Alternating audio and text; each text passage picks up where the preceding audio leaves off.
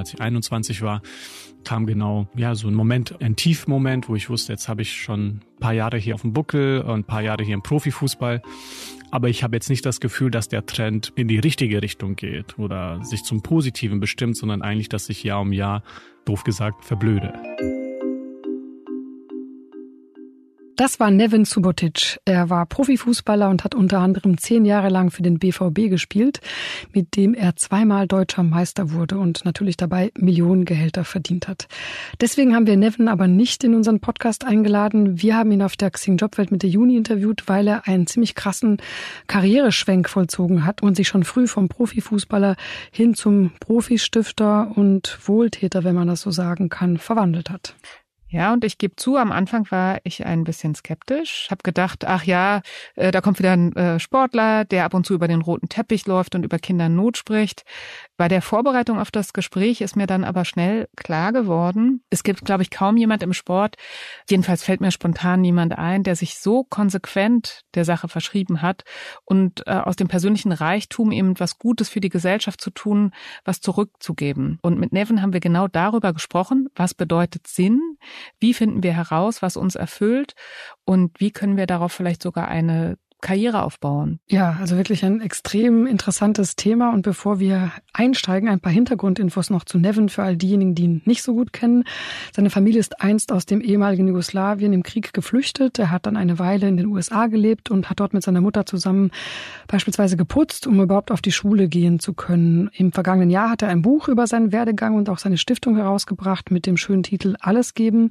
Und darin fragt er unter anderem, wie gerecht es eigentlich ist, dass ein Fußballer Millionen verdient, während eine Putzfrau von einem Job allein nicht leben kann. Und wie gerecht ist es, dass wir jederzeit ein Glas Wasser trinken können, einfach den Wasserhahn aufdrehen, aber tagtäglich 2000 Kinder an Krankheiten sterben, die durch verunreinigtes Wasser übertragen werden. Und genau das ist das Thema seiner Stiftung.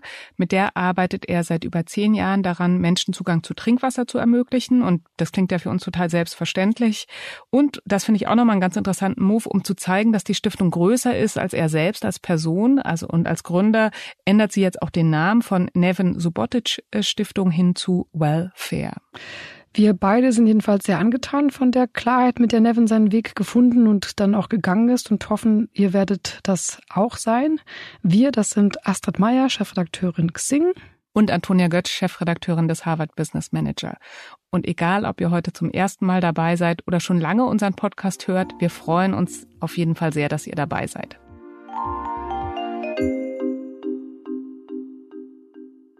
Schön, dass du da bist, lieber Nevin. Wann hast du eigentlich das letzte Mal Fußball geguckt? Ähm, tatsächlich vor zwei, drei Wochen, als jetzt Meisterschaft war. Wir haben uns bei Freunden hingesetzt im Garten und äh, wie man auch erahnen kann, wenn man Fußball versucht zu schauen im Garten, kann das gut gehen, kann auch nicht gut gehen. Das ging zweierlei Version nicht gut. Einerseits konnten wir das Spiel kaum sehen, weil das so reflektiert hat, mhm. die Sonne. Und natürlich war das Spiel alles andere als erfolgreich für Dortmund. Ich habe ja so ein bisschen gefragt, weil ich nämlich über dich gelesen habe, auch schon in Interviews, dass du den Sport eigentlich sonst gar nicht mehr so intensiv verfolgst, seit du deine Karriere beendet hast und dass zum Beispiel dein Vater viel häufiger gucken ja. würde als du. Genau, also das ist sehr konservativ formuliert. Also ansonsten, ich schaue halt gar keinen Fußball, sondern nur, wenn das also wie jetzt der Fall war, äh, es geht um die deutsche Meisterschaft.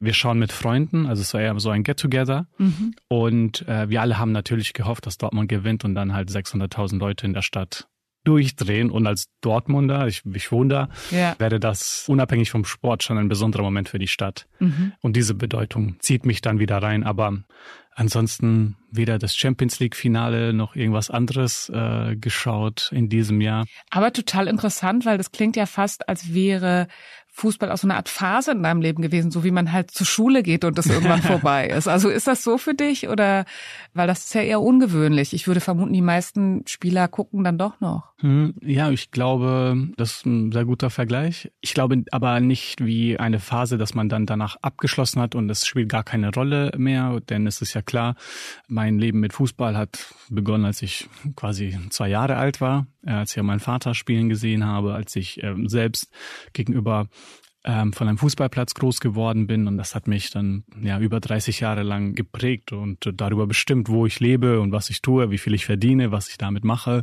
wie ich wahrgenommen werde und so weiter. Und wovon ich aber schon eine Distanz habe und das auch vermisse, ist tatsächlich Fußball spielen. Und mit der Zeit, umso älter ich wurde, umso deutlicher wurde, dass das der Wert für mich ist. Es mhm. ist nicht jede Woche da im Stadion sein oder quer durch Deutschland reisen und äh, im Stadion sein und quasi die Mannschaft unterstützen. Denn ich habe es ja auch aus der anderen Sicht gesehen, was äh, natürlich so äh, im Schlachthof passiert, ähm, im professionellen Fußball, ja. Äh, und das ist nicht nur schön, ne? das hat auch quasi diese Romantik äh, entnommen. Ich kann mehr darüber verstehen, wie es ist und habe auch deshalb eine gewisse Abneigung zu vor allem dem professionellen Sport. Vor allem in der Hinsicht, dass ich den unterstützen sollte, indem ich dem großartig Aufmerksamkeit schenke. Auch weil da kein Interesse da ist für mich. Ich meine, du sagst ja einerseits Schlachthoch, darauf müssen wir gleich nochmal eingehen, auf die Schattenseiten, finde ich. Und andererseits, also mir ist es so gegangen, ich habe mit vielen Sportlerinnen und Sportlern schon über Karriere und was sie danach machen gesprochen. Mhm. Und für viele war das erstmal eine Suche, weil sie immer was gesucht haben, was sie ähnlich intensiv erfüllen könnte. Mhm. Wie dieses, was du gerade beschreibst, dieses Teamereignis. Und bei dir ist es jetzt so, du hast ja schon während deiner aktiven Zeit die Stiftung gegründet. Also mhm. was ist vielleicht auch das, was dir gefehlt hat? Ähm. Ah ja, also die Stiftungsgründung und die Motivation dahinter, das ist nochmal ein äh, eigenes Podcast für sich, aber ich versuche es mal kurz zusammenzufassen. Ne? Ich, ich habe, glaube ich, verstanden, dass das kein äh, Substitut oder Ersatz ist, also Fußball zu spielen für irgendwie, irgendwie eine gesellschaftliche Rolle wahrzunehmen. So, mhm. der Fußball ermöglicht dir und gibt dir auch eine gewisse Verantwortung, weil man nun mal Vorbild auch ist für andere, weil man auch höllisch viel verdient, ja, jetzt darauf eine Antwort zu finden, was man jetzt damit macht. Ich wusste, meine Eltern, die weder Zeit noch Geld hatten, großartig, haben sich immer ein Leben lang engagiert. Es war auch mitunter einer der Gründe, wieso sie mehrfache äh, Jobs aufgenommen haben. Und irgendwie hat mich das immer inspiriert. Das war sehr real. Ich wusste, meine Eltern ähm, haben immer Hilfsgüter nach Bosnien in die Kriegsregion damals geschickt. Es war etwas, was sehr im Fokus auch der Familie stand, auch wie wir waren. Das war auch nicht nur gut deswegen, das hat auch seine Schattenseiten, aber das gehörte halt zu meiner Realität, als ich groß geworden bin. Und jetzt im Fußballleben ähm, oder als ich Fußballer dann wurde, wurde deutlich, irgendwie muss ich jetzt diese zwei Seiten verbinden. Also das, was mir der Fußball auch ermöglicht, mit etwas, was auch sinnvoll ist und einen gesellschaftlichen Wert hat. Und die Gründung selbst kam dann, als ich auch sehr selbstkritisch mit beiden Rollen umgegangen bin und deshalb auch eben, glaube ich, nicht den Standard äh, genommen habe in der Hinsicht, als dass ich mich jetzt nur in Dortmund engagiere oder nur in Bosnien, weil ich zufällig dort herkomme, sondern auch versucht habe, darüber hinwegzuschauen. Und das war eine Findungsphase, so wie das, glaube ich, auch bei vielen Jugendlichen ist. Äh, ich war zu dem Zeitpunkt, als ich die Stiftung gegründet habe, 22. Das heißt, in dem Jahr davor, als ich 21 war, kam genau, ja, so ein Moment, ein Tiefmoment, wo ich wusste, jetzt habe ich schon ein paar Jahre hier auf dem Leben, äh, auf, dem, auf dem Buckel und ein paar Jahre hier im Profifußball. Aber ich habe jetzt nicht das Gefühl, dass der Trend in die richtige Richtung geht oder sich zum Positiven bestimmt, sondern eigentlich, dass ich Jahr um Jahr, doof gesagt, verblöde. Aber ich, habe schon tausend Fragen. Weil ich auch denke, hey, mit 22, du hast ja gesagt, du hast viel Geld verdient und mit 22 ist es doch so, da toben sich viele erstmal aus, wollen reisen. Ja. Warum Warum war das bei dir so anders? Also wenn du sagst, du hast das mit 22, so höre ich sonst Leute mit 45 sprechen. Also was? Ja, Durchschnittsalter für Stifter, als Stiftungsgründer ist 55. Also ja. mehr als um die Hälfte gebrochen. Und ich weiß nicht, bei mir war es ja ein krasses so Ups und Downs. Ne? Ähm, sprich, als ich 17 wurde, bin ich ja nach Deutschland gekommen habe hier Fußball gespielt und hatte da schon mehr, als ich jemals in Amerika hatte oder als ich in Deutschland groß geworden bin zu der Zeit. Und ähm, ziemlich schnell kam dann auch der Millionenvertrag, wo man dann nicht nur eine, sondern vielleicht auch mehr davon verdient äh, in einem Jahr. Und der sportliche Erfolg ging spitzartig nach oben. Mhm. Aber außerhalb den zwei Stunden, die ich auf dem Rasen verbrachte, war viel Leere, ja, mhm. die ich versucht habe, so abzukaufen, wegzukaufen, wegzureisen, ja, weil ich dachte ja, wenn alle anderen das machen, ja, dann soll ich das vielleicht auch tun. Also solchen Auto fahren, dort solchen Haus haben mit solchen Amenities, ja, einen kleinen Jacuzzi-Pool, Urlaub machen, wo ja wahrscheinlich in Dubai, weil da gehen ja auch alle hin. Und ich habe dem quasi eine Chance gegeben. Ich habe wirklich alles gemacht, um dem gerecht zu werden. Und niemals kam irgendwas bei mir in, an, dass ich das Gefühl hatte, das fühlt sich jetzt richtig an oder das fühlt sich besonders gut an, sondern eigentlich habe ich immer festgestellt, war das Hotel oder was auch immer ich kaufe, ist, ist eigentlich völlig egal, weil eigentlich, was ich in, in dem Moment machen möchte, häufig, vor allem beim Urlaub, war einfach Zeit mit meinen Freunden zu verbringen. Ja? Und in den Jahren danach haben wir einfach Wohnwagen gemietet und sind dann da irgendwie zusammen hingefahren. Das hat nicht viel gekostet. Ein Bruchteil von einer Hotelübernachtung sonst. Und wir waren da immer zu viert und zu fünft unterwegs. Und ich so, ja, das gibt mir viel mehr für mein Leben. Das, das möchte ich haben, ne, mit der Zeit, die ich habe. Und das Gleiche hat sich dann auch in dem Gesellschaftlichen gespiegelt. Also viel auf so rote Teppichveranstaltungen, quasi Symbolpolitik, Symbolengagement, wo aber ich keine wirkliche Auseinandersetzung hatte mit entweder wer die Menschen dahinter sind, was das Problem ist, was eine Lösung ist, was ich überhaupt noch tun kann, außer dass ich da hinkomme, äh, ein paar Fotos mache und quasi die Fußballerrolle spiele. Ja, aber ehrlich gesagt, also da liegen ja, finde ich, auch schon sehr viele Schritte drin diese Lehre überhaupt mal wahrzunehmen und anzuerkennen. Mhm. Gab es einen Ratgeber, also irgendeinen Menschen, der dir vielleicht gesagt hat, du guck doch da mal hin, also der irgendwie so einen Impuls äh, dir hinge gegeben hat?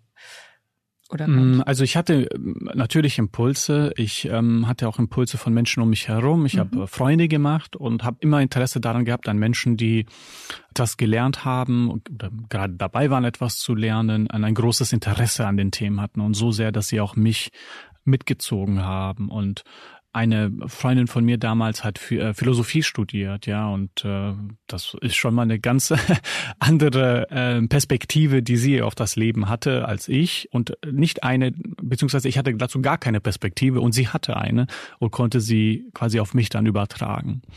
Ähm, eine andere, meine jetzige Freundin hat, die ich auch damals schon kannte, hat Literatur studiert und das ähm, so aus der Kolonialperspektive, ne, wie sich das verfestigt hat. Und das waren immer ja, Perspektiven und auch Menschen, äh, die mich hineingezogen haben, weil diese Themen nicht irrelevant waren für mich, auch nicht unbegreifbar, sondern sie sind ja auch eigentlich da, nur ich konnte sie nicht sehen, weil mir diese Brille gefehlt hat.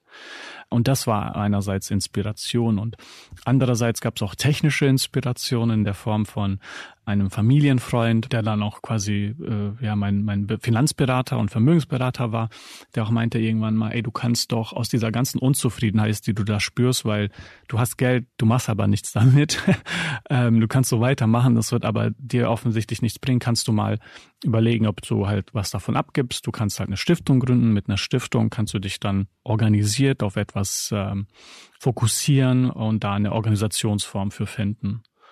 Und das waren zwei Sätze, die er da gesagt hat. Aber wie schön, dass er sie gesagt hat, weil ich wäre natürlich in 22, wäre ich niemals auf den Gedanken kommen, eine Stiftung zu gründen. Mhm. Und es recht nicht, das dann auch durchzuführen. Und ich weiß, für mich ist es ja auch nochmal eine besondere Rolle. Ich bin quasi Ausländer, Migrant, äh, Bürger zweite Klasse gewesen, als ich in Deutschland groß geworden bin.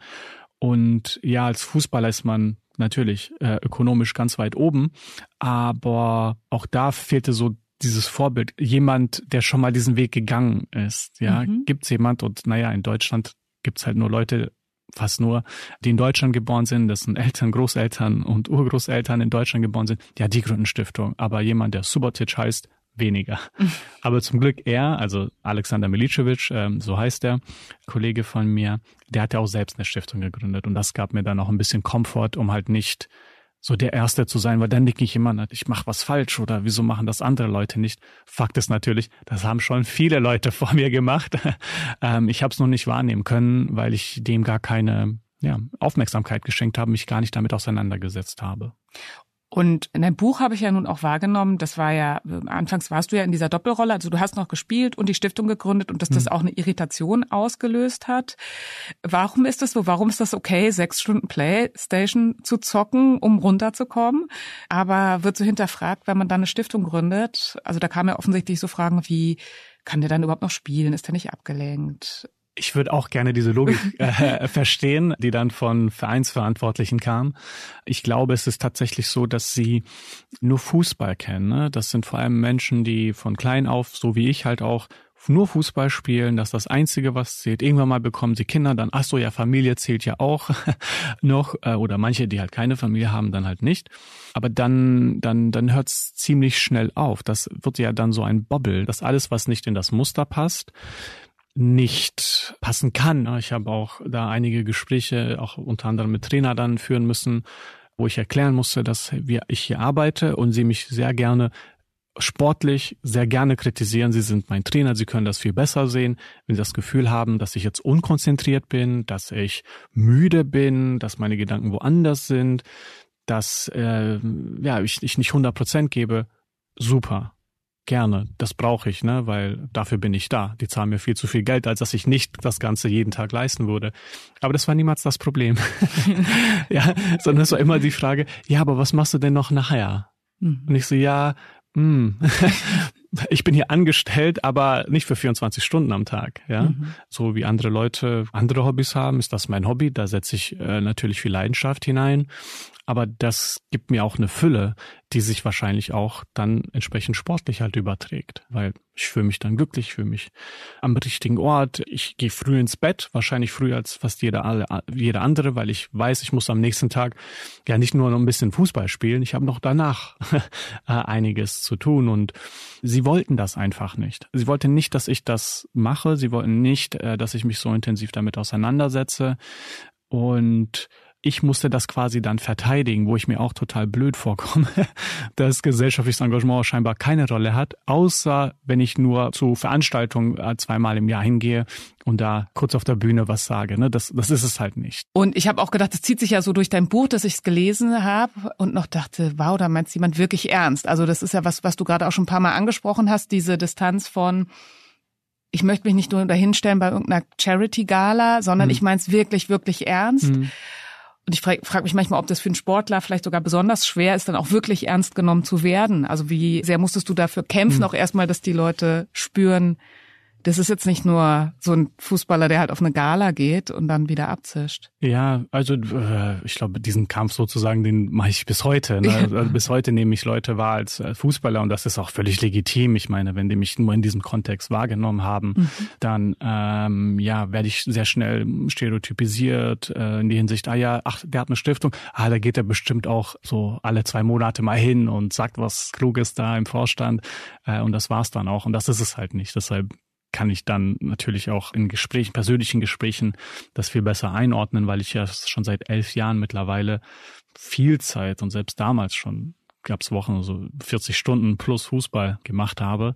Und äh, diese Einordnung ist so das, wo ich immer äh, ja, eine Herausforderung habe, das zu transportieren, dass es halt ernst ist, dass es nicht ich bin. Wir haben auch deshalb den Namen der Organisation geändert jetzt ähm, mhm. zum quasi zehnjährigen Jubiläum zu Welfare Foundation.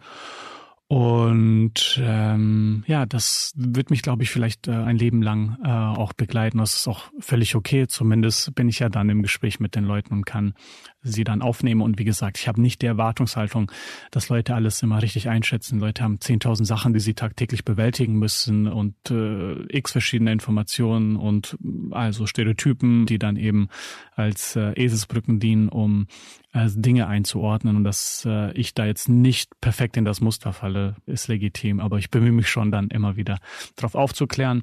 Ähm, nicht zwingend nur für mich, sondern ich versuche auch dahingehend einfach mich sehr klar äh, darzustellen oder unsere Organisation, damit man ein Beispiel hat von jemandem, das nicht so entweder vage ist oder so reduziert auf ein Minimum, sondern wo es äh, wo es ein bisschen anders ist, ja, mhm. weil ich weiß mir äh, wir hatten ja vorher die Frage, ja, wer hat dich denn inspiriert? Wer mhm. war die Person? So, mir hat, mir haben Leute gefehlt mhm. ähm, dafür. Ich hatte zum Teil auch nicht, weil ich hatte meine Eltern, mit denen ich groß geworden bin. Also zwei Menschen, äh, die ich tagtäglich begleitet habe für, für, für 17 Jahre meines Lebens.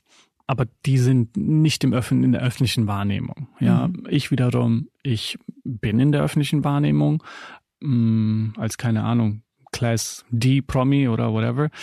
Aber zumindest die Leute, die auf mich schauen, denen möchte ich auch äh, schon einen Mehrwert geben, indem ich eben das nicht verblöde, sondern authentisch darstelle, vor was ich versuche zu stehen, damit, wenn sie dann irgendwann mal selbst eben Entscheidungen treffen, vielleicht auch ein weiteres Beispiel haben, dass sie in ihrem Machen oder Denken bestärkt, auch wenn das ein bisschen auf der extremeren äh, Natur ist. Jetzt nicht unbedingt extrem politisch, aber extrem in Form ähm, des Engagements.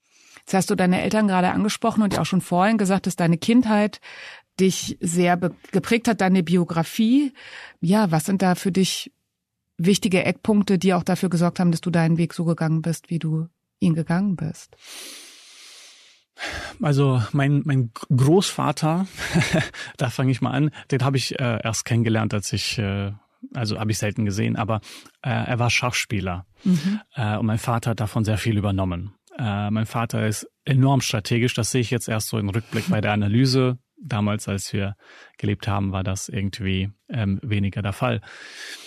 Aber da habe ich, glaube ich, viel, viel mitgenommen. Ist jemand, der sehr zielorientiert ist, ähm, der sich für nichts zu schade ist, der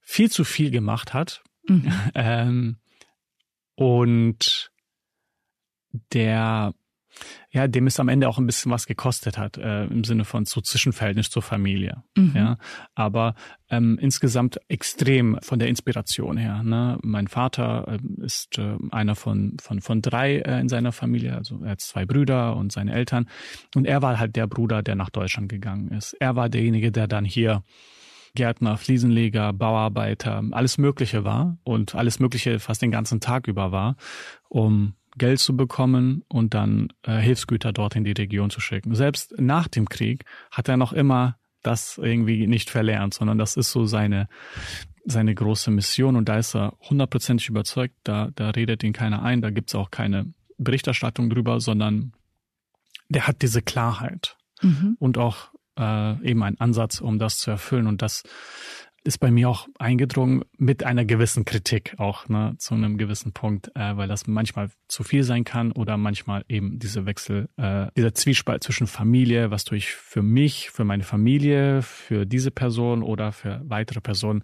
das kann auch zu Konflikten führen. Und meine Mutter war dann ähnlich wie er, aber mit einem höheren Empathieverständnis da und äh, hat mir von, von, von klein auf eben, wie Sorgfalt auch geht. Ich erinnere mich da, wir haben halt, ähm, also meine Mutter und ich haben häufig äh, Toiletten, also Häuser geputzt und auch äh, eben unsere Schule damals, damit wir zu dieser Schule gehen konnten.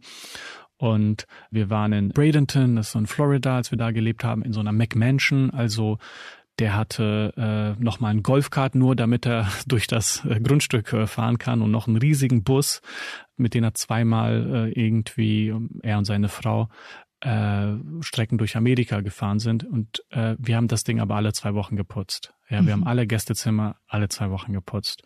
Und einmal war ich mit meiner Mutter da und habe gesagt, ey, ich irgendwie heute, ich will nicht äh, habe mich dann in, in das Kinozimmer gesetzt, einen Film geschaut, ja, die hatten sowas.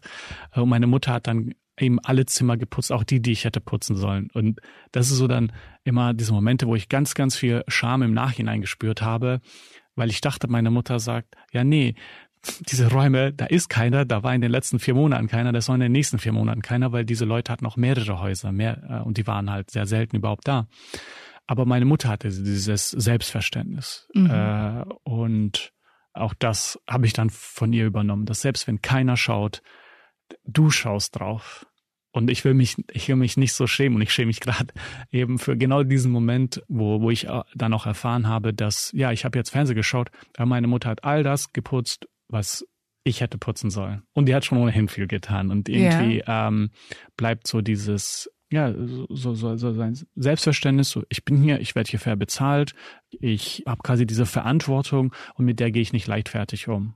Mhm. Ja, also ich will ich meine, nicht über meine Schulter gucken in einem Tag oder einem Jahr oder whatever und das Gefühl haben, oh, hoffentlich äh, sieht das keiner, ja, sondern so, nee, du gehst und es ist gut. Also absolut nachvollziehbar und sehr reflektiert. Ich frage mich schon, ich meine, ihr habt eben einfach sehr viel umgezogen, weg mhm. aus der Heimat ziehen müssen und dann, du hast es gerade beschrieben, dann putzen gehen, damit du diese Schule besuchen kannst. Wie hat sich das damals für dich als Kind angefühlt? Wenn wir schon beim Thema Scham sind, dann ist ja. er sehr beschämend. Ne? Ich habe immer gehofft, dass niemand da ist. Mhm. Ich habe auch immer meiner Mutter gesagt, hey, ähm, lass uns das nicht um weiß nicht, 15 oder 16 Uhr machen, ähm, sondern lass uns lieber um 17 Uhr, weil dann sind auf jeden Fall alle Kinder weg. Mhm. Ja. Oder äh, häufig haben wir es auch am Wochenende gemacht. Und ja, manchmal waren da auch Lehrpersonen dann da und auch die wollte ich nicht, dass die mich anders wahrnehmen, weil ich jetzt hier die Schule und vor allem halt die Toiletten putzen äh, musste und sollte sondern ich wollte einfach ein ganz normaler Schüler sein. Und äh, ich habe es dann immer eben versucht, so wegzubekommen, damit man das möglichst trennt, weil das schon mit mit Scham verbunden ist. Ja, da habe ich keinen keinen Stolz äh, drauf gespürt, äh, beziehungsweise ähm, in dem methodischen vielleicht schon. So, ich wollte, dass wenn ich Staubsauge, dass es da äh, schöne Linien gibt äh, und dass das dazugehört. Irgendwie, wenn man dann schon da drin ist, dann ging's. Aber solange das keiner sieht, ja, weil das hat dann auch mit einem gewissen ja, Selbstwertgefühl zu tun. Mhm. Und es kann ja auch, überlege ich gerade, so eine Scham dazu führen, dass man sich immer dafür versteckt. Und kannst, wann ist der Punkt gekommen, wo du auch sagst, das ist meine Geschichte und ich ich spreche darüber, ich leite dafür was für mein Leben ab, weil in deinem Buch geht's ja auch immer die, mhm. um diese Gerechtigkeitsfrage, die du eigentlich aus deiner Biografie ableitest. Mhm. Wieso verdient ein Fußballer eigentlich mehr als eine Putzfrau? Ja, ich, ich glaube, das war auch ein, auch ein Weg, bis ich erkannt habe, dass das einen Wert hat, darüber zu sprechen. Mhm. Weil ich habe es ja immer nur aus meiner Rolle gesehen. Mhm. Ich, Nevin, habe eine Erfahrung und diese Erfahrung, die über die möchte ich nicht sprechen. Ich möchte sie auch nicht machen, gewissermaßen, in der Hinsicht, als ne, wäre da jetzt jemand reingekommen. Das gab's halt auch. Aber mit der Zeit habe ich gelernt, dass das ja auch eine gesellschaftliche Relevanz hat und quasi ganz, ganz viele Personen um uns herum sind, die vielleicht gleiche Erlebnisse wie ich hatten oder ähm, andere und oder vielleicht das auch gar nicht so gesehen haben, so die konnte ich durch diese Erzählung abholen, erzählen darüber, wie ich das empfunden habe, um eben die Leute, die vielleicht ähnlich denken, auch zu bestärken oder ähm, ja zu zeigen, so ich bin auch da, ich hatte auch so eine Geschichte. Es ist ein sehr doofer Begriff, aber es hat einen Nutzen. Es bedeutet für irgendjemanden irgendwas, idealerweise irgendwas Positives. ja. Und dieser Effekt daraus, also dass durch eine Erzählung etwas passiert, die Realität vielleicht sich zum Teil für mich, aber vor allem für vielleicht eine andere Person dann entweder ergänzt oder vielleicht stärkt ne, in, in, in dem, was die Person tut, das wurde dann zur Motivation. Sind deine Eltern stolz auf dich? Kommt drauf an, wie du sie fragst. Also ähm, ich glaube, meine Mutter auf jeden Fall für alles. Sie ist auch Unterstützerin der Stiftung, ja, mhm. dann äh, steht sie auch dahinter. Es ist natürlich für sie so ein bisschen äh, Gedankenbruch. Also wie kann es sein, dass der sich nicht in Bosnien engagiert. Mhm. Ja, das ist noch immer so eine mentale Blockade, die da ist, die vor allem bei meinem Vater dann äh, da ist, weil er ja eine ganz andere Vorgeschichte hatte. Wie gesagt, er war einer von drei Brüdern, der einzige, der nach Deutschland gegangen ist, während seine zwei Brüder im Krieg waren und weiterhin in Bosnien sind, wo auch seine seine seine Eltern und äh, Freunde und Familie erweiterte. Ja ist und ja diese Vorgeschichte hat natürlich zur Konsequenz auch ein anderes Verständnis von wer gehört zu dem wir ja äh, deshalb glaube ich, sportlich ist er absolut überzeugt. Menschlich glaube ich bisschen weniger. Aber äh, das ist okay. Das ist, äh, nehme ich ihm nicht übel, denn äh, wie gesagt, er hat, er hat eine, eine andere Vorgeschichte, wo sehr wahrscheinlich ich, ich mit der gleichen Vorgeschichte das genauso so denken würde. Aber wiederum, wir sind ja auch zu einer anderen Zeit, wo man ja immer äh, Sachen anders sehen kann. Und ähm, ja auch eben mein Leben komplett anders war als seins. Ja, also mir ist auch nochmal nahegegangen, dass du ja in dem Buch auch äh, eine Stelle beschreibst, wo du sehr deutlich machst, wie er dann zu deinem Trainer wurde und wie du ihn aber dann doch auch sehr schmerzlich vermisst hast als Vater. Und mhm. auch da habe ich mich gefragt, hat er dein Buch eigentlich gelesen und was hat er da, also hat er dazu was gesagt zu dir? Also, ich glaube nicht, dass er es gelesen hat. Er hat, er hat es bekommen. Mehr kann ich nicht tun. Es gibt auch ein äh, Hörbuch. Er kann auch ausreichend Deutsch stehen, um das zu tun. Aber es ist, glaube ich, nicht so leicht für ihn, jetzt auf Deutsch etwas zu lesen. Mhm. Ich glaube, es ist, wenn man schon die ersten Seiten des Buches liest, wird sehr deutlich. Meine Eltern gucken nicht gerne in die Vergangenheit. Mhm. Ja, ich glaube auch eben, weil für sie vor allem so dieses sehr eins zu eins Verhältnis eine Rolle spielt, jetzt der Sinn eines Buches über unsere Geschichte gar nicht so relevant klingt. Mhm. Es ist kein Roman, es macht nicht nur Spaß, sondern es ist auch sehr ernst. Natürlich habe ich äh, vorher mit meinen Eltern gesprochen. Bei meinem Vater war es so, also bevor das Buch geschrieben wurde, um auch mich nochmal abzusichern, habe ich das richtig in Erinnerung. Ich habe das so gesehen, habt ihr das auch so gesehen? Bei meinem Vater war es so, ich muss auch sagen, wir sprechen nicht häufig und auch nicht viel, weil er mag immer nur über Fußball sprechen und ich denke mir so, hey, das ist schnell vorbei und schon damals, also seit Jahren, äh, ich hatte groß keine Lust darüber zu sprechen, gegen wen ich jetzt bald spiele und so. Naja, auf jeden Fall ähm, relativ kurze Gespräche äh, haben wir. Ähm, aber als ich eben dann darüber informiert habe, dass das Buch kommt und ich auch seine Meinung dazu haben möchte zu gewissen Themen, hat er gesagt, ja, macht er gerne mit äh, aber will er nicht am Telefon machen, sondern ich soll ihm die Fragen schicken. Habe ich gemacht per, per WhatsApp und er hat dann zwei Wochen später zurückgeschickt, 110 Seiten handgeschrieben, abfotografiert. Wow. Im Serbischen. Also er hat quasi nochmal ein eigenes Buch geschrieben. Wow. Du hast gerade gesagt, deine Eltern hätten ja irgendwie erwartet, äh, quasi wenn du schon stiftest, dann eher für ihre Heimat. Mhm. Wo, wo fühlst du dich eigentlich zu Hause? Zu Hause, der Witz ist bei mir, zu Hause bin ich im Zug. Ah. das habe ich, äh, also wenn mich jemand fragt, ja, wo bist du denn? Also, wo wohnst du? Das ist ja eigentlich im Zug. Und jetzt vor kurzem hat jemand gesagt, ach so, in der Schweiz.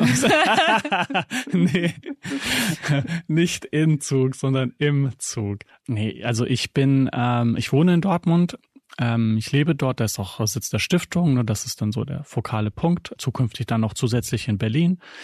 Aber ich merke so unabhängig davon, ob ich in Dortmund, Berlin, New York, wo meine Eltern äh, wohnen oder auch meine Schwester oder Bosnien oder selbst anderswo, ne, in den Projektregionen, in denen wir sind, es, es sind nicht die Orte. Es sind so immer die Menschen. Du kannst die Menschen von A nach B bringen. Also ich kann auch mit Menschen im Wald hineingehen und ich fühle mich dann so wirklich, genau, also äh, ein, ein, ein, ein symbolisches Haus, das mit diesen Menschen und den erstrebenswerten Werten, mhm. ähm, ähm, nach denen sie, über die sie nicht mal sprechen, sondern auf die sie halt hinausgehen und tagtäglich hinarbeiten. Da fühle ich mich so wohl. Ja, und das kann, äh, ja, das kann auch äh, im Auto sein, entlang einer Fahrt. In Tansania zu der Projektregion haben wir so 15-stündige, äh, 1-5-stündige Fahrten.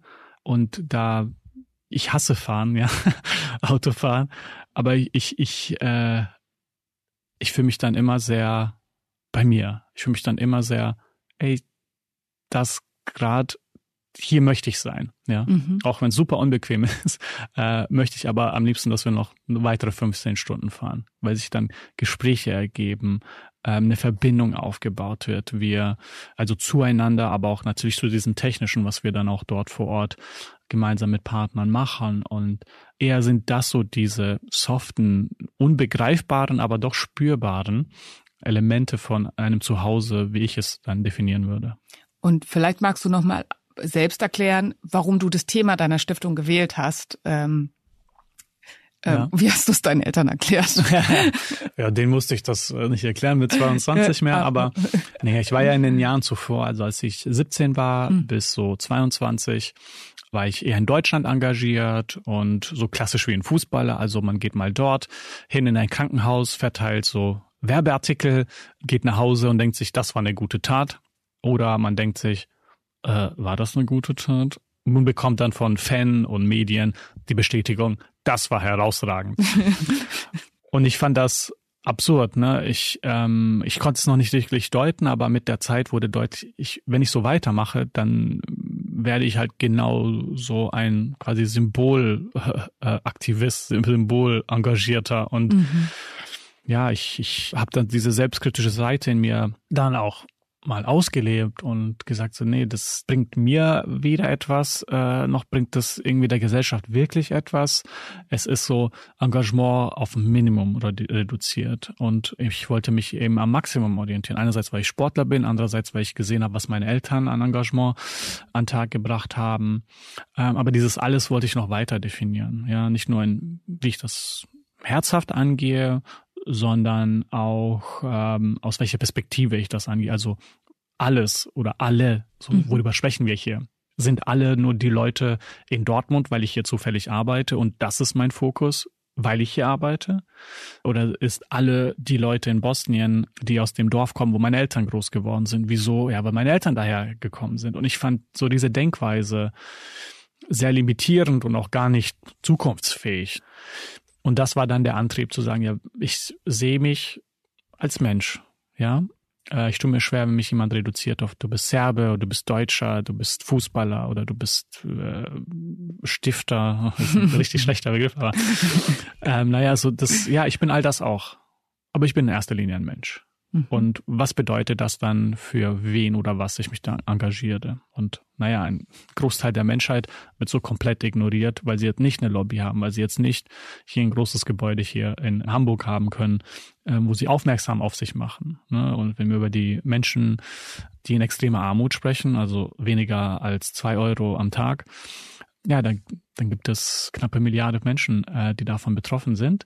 Äh, die aber keine Aufmerksamkeit oder kaum bedingt Aufmerksamkeit mhm. bekommen. Und genau da wollte ich dann deshalb diese Aufmerksamkeit legen, weil ähm, es ist etwas, da glaube ich, haben wir eine Verantwortung, dorthin zu gehen und Ungerechtigkeiten, für die wir auch selbst mitverantwortlich sind, äh, versuchen aus der Welt zu schaffen, anstatt dass andere Leute irgendwie zu uns kommen, um dann aufmerksam auf sich zu machen. Mhm.